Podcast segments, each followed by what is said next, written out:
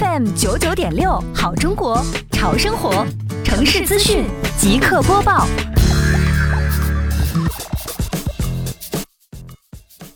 水韵金沙小区现在有住户一千三百一十四户，其中常住人口一千余户，出租户三百余户。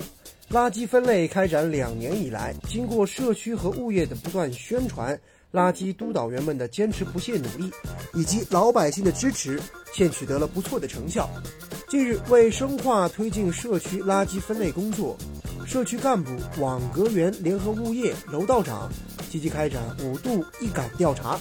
通过现场走访调查一百七十户居民，向居民讲解目前垃圾分类开展的情况。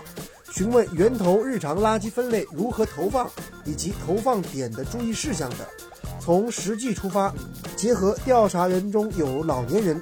社区工作人员用简单易懂的方言来解说，让老年人也可以在后续的垃圾分类当中能接受、会分类、能传递，保持垃圾分类示范小区的模范作用。